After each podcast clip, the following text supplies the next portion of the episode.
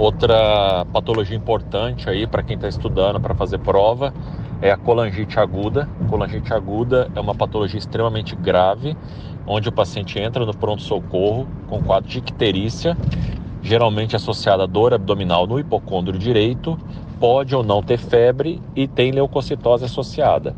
A colangite ela pode ser classificada em colangite supurativa aguda, tendo presente a tríade de Charcot, onde o paciente tem febre, calafrio, dor no hipocôndrio direito e icterícia. E ele pode ter confusão mental e hipotensão, que caracteriza a pêntade de Reynolds. Tratamento: hidratação, antibiótico, jejum e desobstrução da via biliar, seja cirúrgica ou por CPRE, que é a colangiopancreatografia retrógrada endoscópica.